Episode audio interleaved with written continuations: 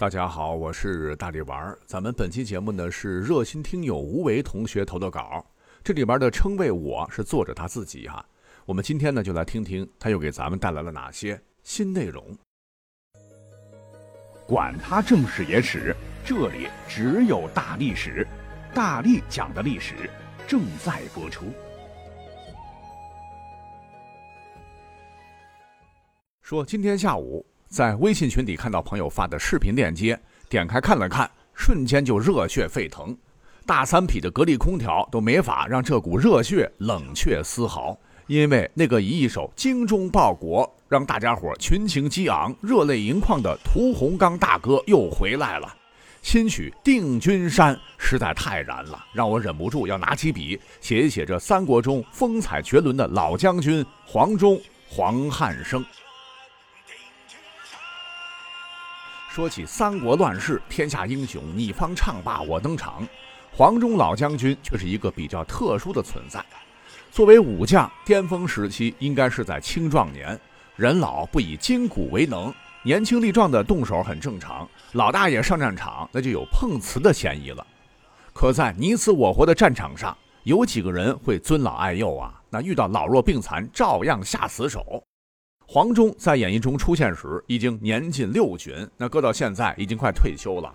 之前在江湖中名声是有的，但是和人动手的机会应该不多啊。类似的情况在《三国演义》中也有不少。你像河北名将方悦、零陵猛将邢道荣，还有那个电视剧《新三国》中原创的悍将刘三刀，基本上都是战场一命货。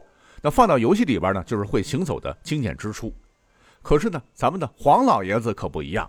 首战长沙，与关二爷不相上下；再战定军山，力斩曹军主帅夏侯渊。最后虽然牺牲在讨伐东吴的路上，却是被暗箭所伤。您想啊，一个年近八十岁的老爷爷，骑着八十迈的战马，抡着八十斤的大刀冲锋陷阵，对面是拥有凌统、周泰等猛将的东吴，居然需要靠狙击手才能把老爷子挡住。黄忠之勇可见一斑。当然了啊，《三国演义》是小说哈，和正史出入非常大。上面呢提到的战绩一大半呢都是罗贯中老师编的啊，就连老爷子的年纪也是杜撰，说什么老爷子年近六旬，那根本不可能。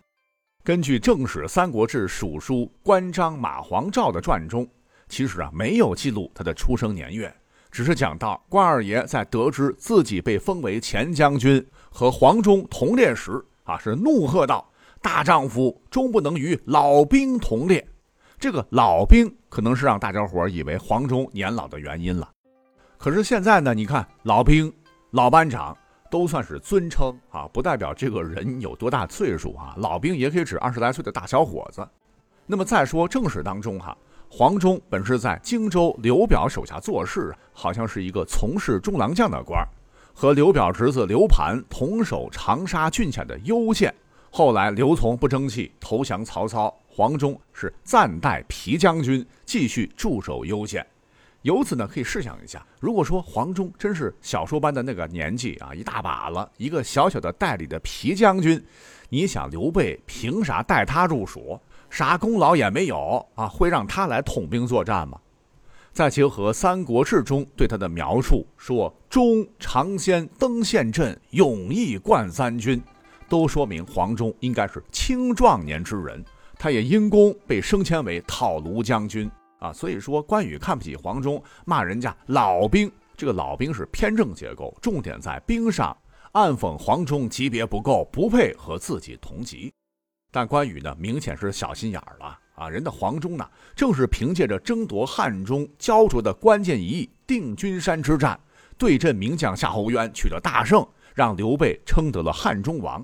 立有大功，哎，这才和关羽啊、张飞、马超一起被封为前后左右四大将军。关羽当时在荆州闻得此报，非常的不忿啊，因为觉得吧，张飞和自己一起参加革命，马超人家是贵族，这两位他认可，只有老黄同志草根出身，又是半路才参加革命的，凭什么也能凭此高位啊？那有人说赵云这个时候去哪了呢？男神呐，哈。他其实啊，只封了一个杂号将军，就不表了。那么这里头我们要说明的是，《三国演义》里头，黄忠曾在长沙跟关二爷打了三天，不分胜负，其实呢那是虚构的。演义中两位绝世名将交手之后，都有些惺惺相惜的感觉。随后二爷不杀落马的黄忠，黄忠也不肯用暗箭害了二爷的性命。这套流程走下来，两个人的关系可就不一般了啊！以关公的为人，就算不服气，也不太可能把这事儿啊挂在嘴上。所以小说啊，也就是听听而已的啦。那历史上真实的情况是，黄忠跟随长沙太守韩玄一起和平归顺了刘备。关羽那个时候镇守荆州，并没有去长沙。黄忠呢，在攻克益州、血战汉中时的表现，关二爷也是压根儿没看见，所以呢，才会愤愤不平。好，那说完了和关二爷的这个恩怨，剩下的时间我们要好好的详细说说黄老的闪光时刻。那历史上刘备有个好习惯，哈，就是会给新加入革命的同志足够的机会来证明自己的价值。当赤壁之战后，最大的赢家其实是刘备啊。入主荆州之后呢，刘备将黄忠、魏延、霍峻等人收入帐下。在接下来的几场硬战当中，这几位将领发挥了巨大作用，其中的佼佼者自然非黄忠莫属。建安十八年，刘备与刘璋这对塑料兄弟正式开掐。黄忠和蜀中降将卓英从霞蒙关向成都挺进，一路是势如破竹，直到涪城。途中遭遇刘璋派来的刘圭、冷苞、张任、邓贤等将领，悉数被其击败。在绵竹同刘备会师后，一直在攻陷成都。黄忠的表现都是非常耀眼，被任命为讨卢将军。而四年之后，真正决定蜀汉命运的汉中之战打响了。此战若是刘备胜，则可以牢牢控制巴蜀门户，就相当于宋朝夺回了幽云十六州。但若是曹操胜了，那基本上就不会有后来的三足鼎立啥事儿了。那演义中关于这场战争的描写很精彩，但是过程并不符合历史真相。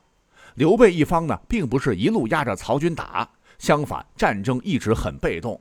马超和张飞在曹洪、张合的打击下节节败退，接连损失大将吴兰、雷同、任奎等人。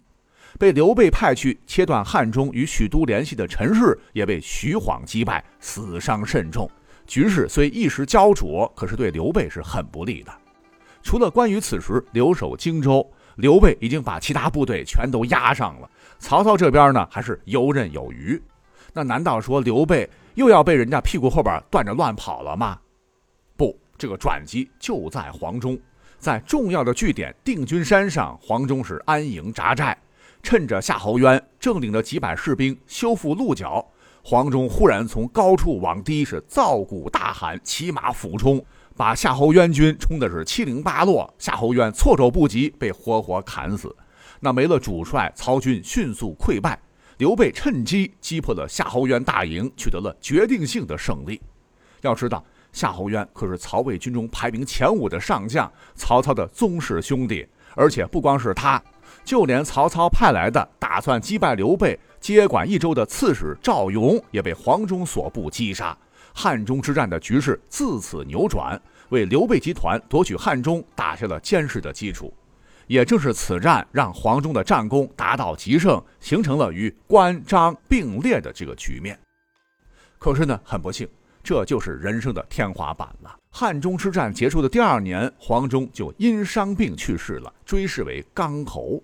哎，并不是演义中描写的那样啊！说什么两年后，公元二百二十二年，关羽大意失荆州被杀，老将黄忠还跟随刘备伐吴，因刘备言老将无用，黄忠不服老，在与吴将潘璋战斗中中了马中的埋伏，被刘建射中肩窝，因年老血衰，箭疮痛裂而逝，时年七十五岁。这个小说太深入人心了。